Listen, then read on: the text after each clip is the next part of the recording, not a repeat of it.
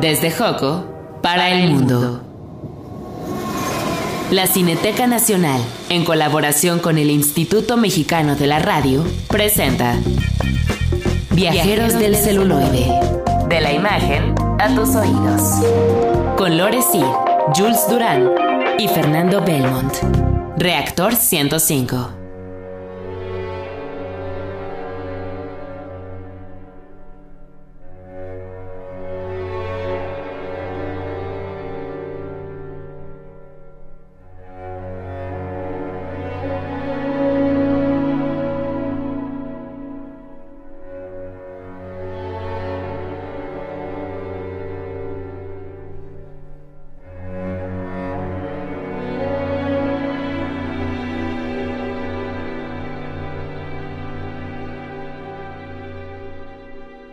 Bienvenidos a Viajeros del Celuloide a través de la señal de Reactor 105.7 FM.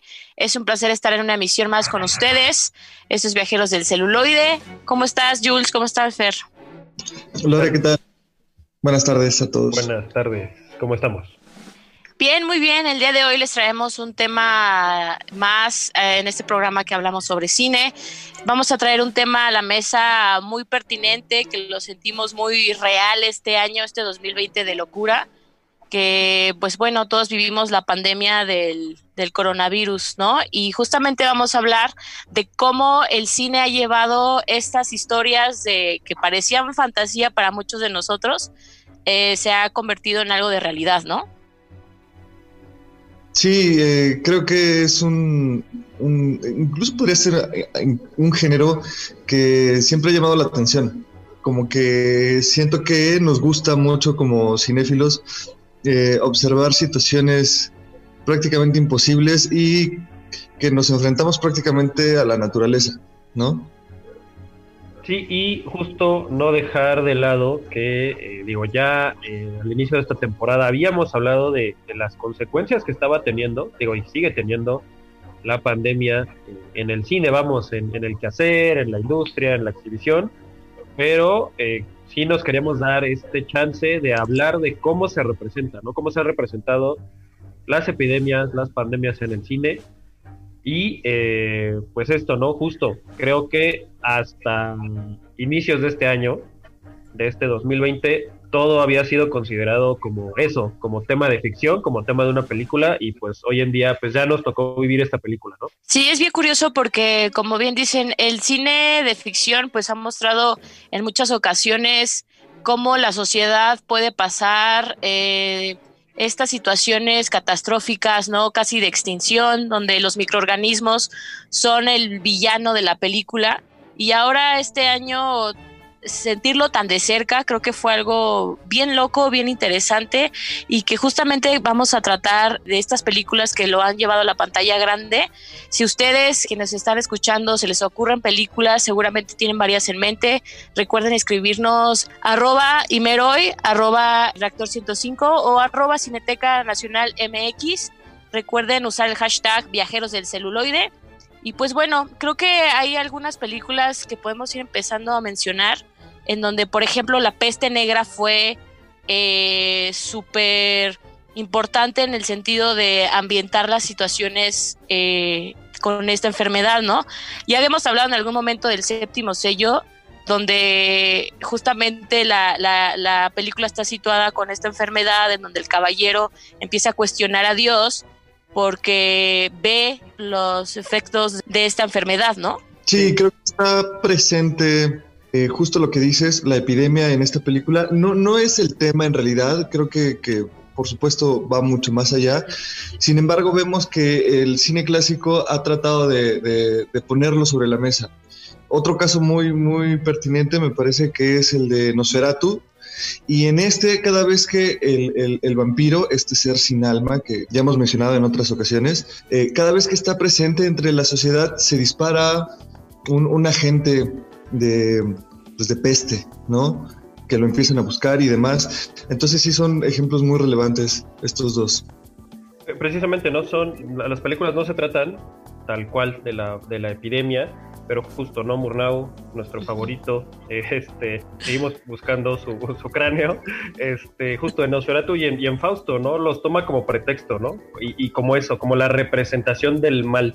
E-, eso me parece interesante. Ahorita quizá regresando del primer corte podremos hablar de otras películas que tampoco tal cual se tratan de la, de la epidemia, pero sí, sí las, sí las hemos visto y, y, por acá seguramente las mencionarán la gente en redes, 12 monos y el huésped, de, pero justo no, que, que, son representación de otra cosa, ¿no? Y que sirve para disparar sus ficciones. Sí, vamos a seguir este, platicando de estas películas como dice Jules, mientras vamos a escuchar una canción que forma parte de la película japonesa que en español es Dios mío, Dios mío, ¿por qué me has abandonado? y regresamos a Viajeros del Celuloide.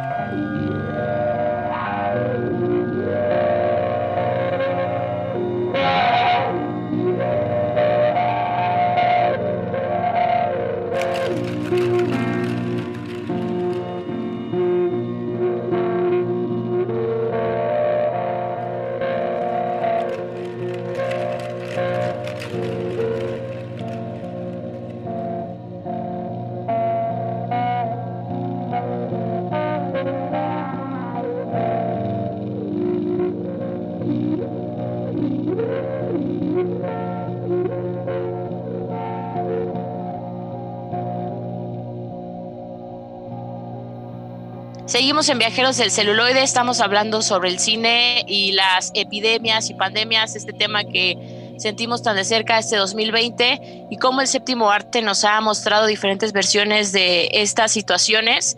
Estábamos platicando antes de, de la canción, hablábamos de 12 monos, ¿no? Una película que también está situada como en esta cuestión de una pandemia, pero también es como mucho de viajes del tiempo, ¿no? Sí, sí, está, justo me gusta, eh, ya lo mencionábamos, ¿no? En realidad, digo, sí, sí atraviesa en varias partes de la película la, la, situación de la epidemia, ¿no? Que es una epidemia provocada, que es una, que es una especie de gripe, que es, una, eh, es un virus eh, fabricado que, que ya afectó a toda la humanidad y por lo tanto, pues la gente no puede estar, no puede vivir en la superficie y pues este Bruce Willis eh, viaja en el tiempo para evitar, intentar evitar esto o saber cómo solucionarlo. Y sí. justo eso, ¿no? Eh, estos, eh, hasta ese momento, o sea, piense, pensemos en los años 90 con esta película, solo era ficción, ¿no? O sea, no nos imaginábamos que todo esto que se, que se está, ¿cómo se dice? Em, suponiendo hoy en día que si es fabricado, que si no es fabricado, que si que de dónde salió, que si es de un animal, que si es humano, uh -huh. como que ya lo habíamos visto en las películas, ¿no? Ahí está el caso de, de 12 monos, que nada más para comentarlo rápidamente, pues es una adaptación de la GT, de el gran, gran, gran Chris Marker, ¿no? Y, y, bueno, y justo mencionamos el huésped, que tampoco se, eh, bueno, esta sí, para que vean, no se trata de una epidemia, en realidad es cine de monstruos, pero se parece mucho a lo que estamos viviendo eh, en la situación, ¿no, no, no, este, no, Fer? Sí, yo creo que, bueno, para empezar, eh, quería comentar que en 12 monos es una película que sí va mucho más allá de, de, del virus, que por cierto así empieza, empieza con, con, una nota de en qué año estamos y a cuánta gente ha matado este virus, pero que combine ya viajes en el tiempo y por cierto viajes en el tiempo errados. Creo que la ciencia ficción aquí va mucho más allá porque está bien construida. El único detalle es que creo que eh, divide sobre si Brad Pitt es un buen actor o no. Yo creo que no. Híjole, no, yo creo que no. Yo, yo creo que no, no, no. La mesa porque me parece que sobreactúa y es uno de esos papeles que de plano sí le quedó muy grande. Y creo que está muy bien llevada la película, ¿no? Es compleja y, y te tiene que interesar mucho estar ahí. Y en el caso del huésped, pues a mí me gustó bastante, ¿no? Un poco eh, sí. ficticio el monstruo este. ¿Cómo se va dando eh, la psicosis en la gente, yo creo que eso, eso es bien interesante porque lo vamos a estar viendo en, en, en, varias películas y lo retratan de distintas formas y el chiste es que ahora sí tenemos un, un, un margen con qué comparar, ¿no? Ahora sí tenemos sí. un escenario mucho más claro y obviamente real Entonces, eh, podemos observar qué director ha sido más pertinente a la hora de utilizar este recurso. Si les interesa, El huésped la pueden encontrar en Netflix. Eh, como dijo Jules, es el afamado director ya que dirigió Parásitos el año pasado, Bon Joon-ho. Y bueno, también a mí me gustaría mencionar hay otras películas. Eh, hay una película en Netflix también que se llama Virus, que es del 2013, que esta también trata un poco sobre la, bueno, la proliferación de un tipo de virus influenza pero aquí más lo que me gustaría resaltar es el tratamiento del gobierno con este tipo de situaciones, ¿no? Cómo Estados Unidos se empieza a involucrar, en este caso en Corea del Sur, con las decisiones del gobierno y cómo la gente se empieza a asustar, el desconocimiento, la falta de información que también si lo, lo ponemos este, sobre la mesa con lo que hemos vivido, pues es algo bien bien real, ¿no? Y en este caso también creo que se deja de lado la compasión, se deja de lado lo humano. Estos gobernantes que salen, salen muy... Eh, pues desde las altas esferas no están ahí con la, con la gente, entonces empiezan a tomar decisiones donde la gente eh, queda completamente abandonada, incluso hay muertes este, intencionadas, o sea, es, una, es un tratamiento también de, de la información, pues muy gacho, también la pueden encontrar en, Netflix si les interesa. Vamos a un corte y regresamos con Viajeros del Celuloide. Estamos hablando de pandemias y el cine. Viajeros del Celuloide. De la imagen a tus oídos. Viajeros del Celuloide. De la imagen a tus oídos. Seguimos en Viajeros del Celuloide, estamos hablando de las pandemias del cine. Fer, tú tenías una peli que querías comentar. Ahorita que decía Julio que, que hay películas que se van por otro lado, uh, recuerde una que se llama 93 días, que es de um, un director nigeriano, Steve Lucas, y está muy interesante porque aquí en realidad se enfoca más a los médicos en una situación que sí pasó, y es que en Nigeria eh, empezó a haber un, brote de ébola entonces la película básicamente se trata de cómo eh, contienen esta enfermedad. Y por supuesto hay, hay, víctimas y demás, pero al final digamos que tiene un, fin feliz. Lo interesante de esto es que aunque no es particularmente buena, o al menos a mi parecer ni tiene la mejor fotografía, ni el mejor guion, es más, ni siquiera la mejor dirección, sí cumple con irte llevando de la mano de, de cómo se va desarrollando una crisis sanitaria. Una crisis sanitaria que lo primero que provoca es miedo, miedo y terror y lo puedes ver en los ojos de las personas que lo están viendo por primera vez. Por primera vez porque se está dando este brote. Entonces, eh, sí, sí, está, eh, por cierto, está en Netflix y se las recomiendo por eso, porque sí, sí es una mirada pues bastante sincera y, y franca de lo que puede ser un problema siendo parte del equipo médico. O sea que tienes la responsabilidad de entrarle y, por cierto, pues pues qué chido que nosotros tenemos un montón de, pues de médicos, ¿no? Que ahí están al frente, porque sí está, sí está difícil eh, enfrentar una situación así, real, ¿no? Escríbanos en Twitter con el hashtag Viajeros del Celuloide, vamos a una canción y regresamos.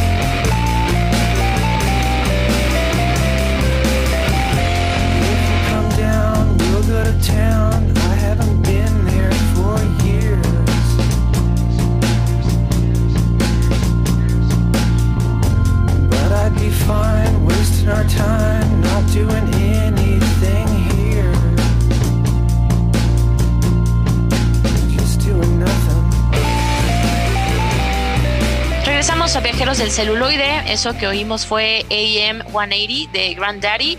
Eh, es parte del soundtrack de la película Exterminio. Estamos hablando en Viajeros del Celuloide de las películas que tratan sobre pandemia, sobre epidemias, sobre toda esta situación catastrófica que muchas veces nos ponen y que desafortunadamente hemos vivido parte de eso este año.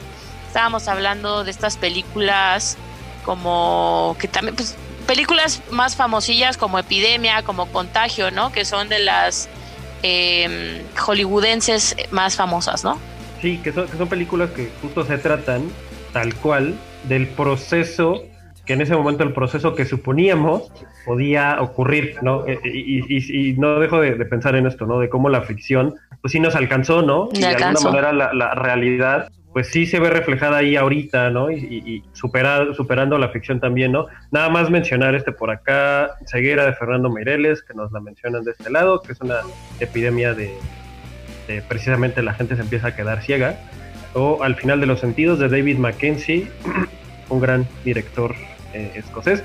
Y, quizá la, la, más significativa y la que nos pega más cerca, sobre todo me sorprende la distancia de la película 1979 por lo cercana a nivel, em, vamos, a, nivel respuesta de la sociedad, respuesta de los medios, respuesta estatal, es El año de la peste de Felipe Casals.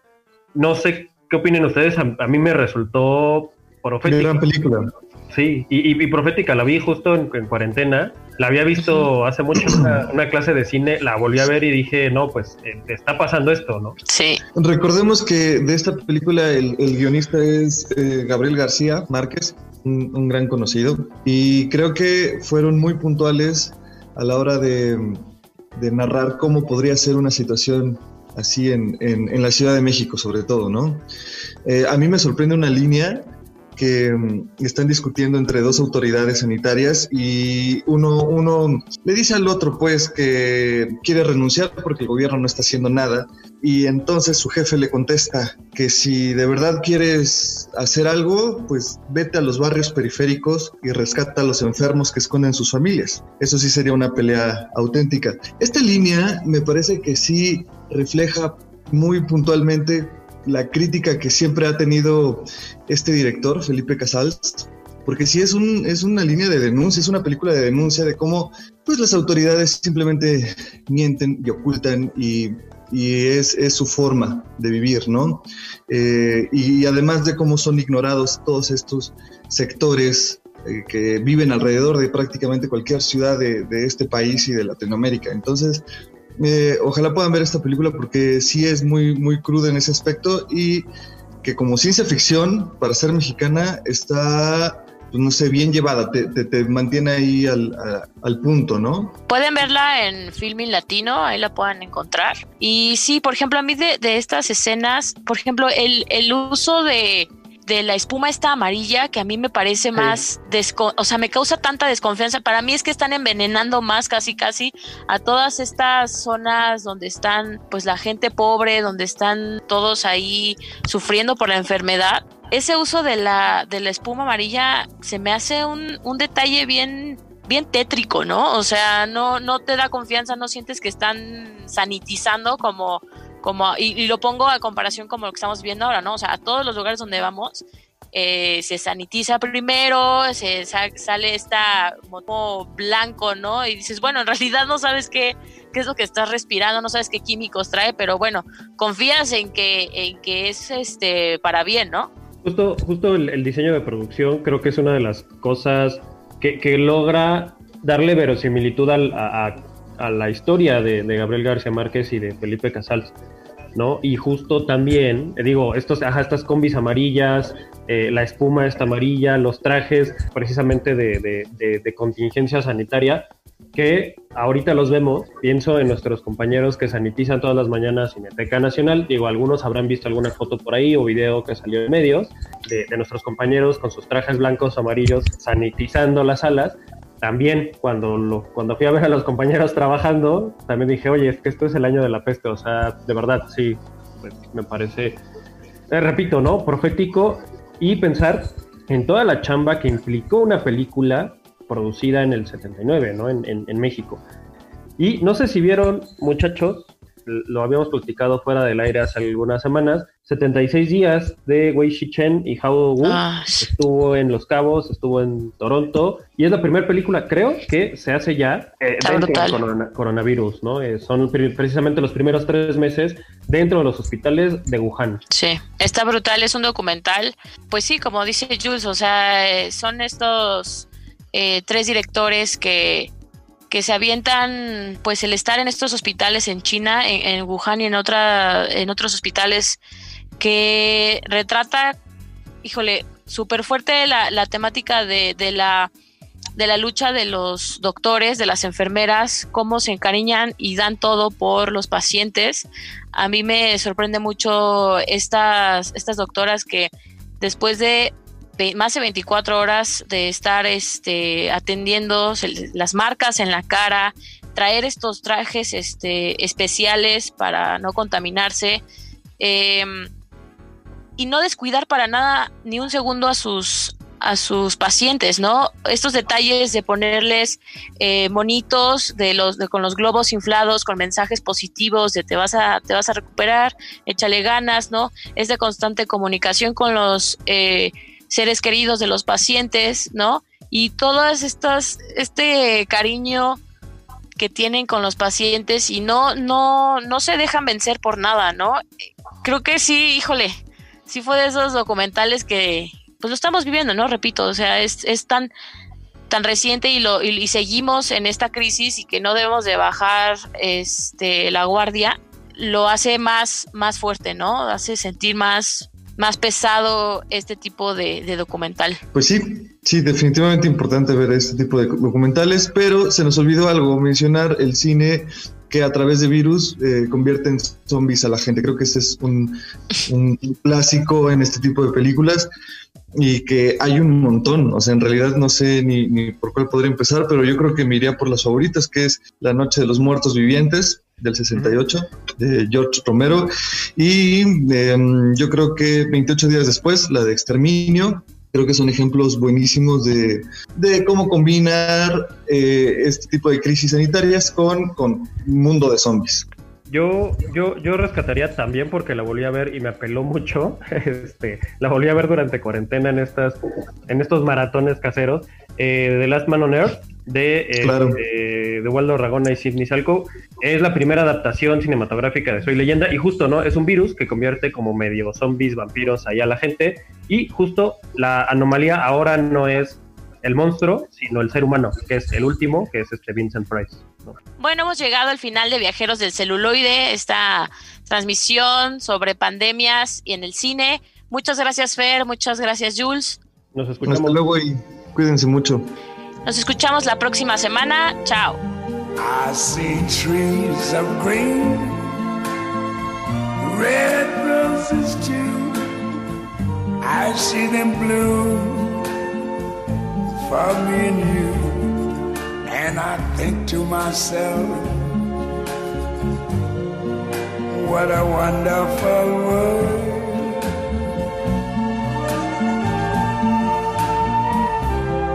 I see skies of blue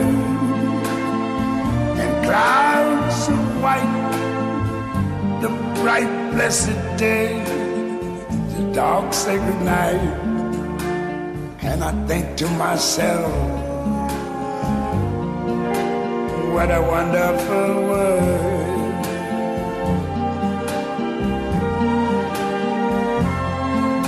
The colors of the rainbow pretty in the sky are also on the faces of people going by.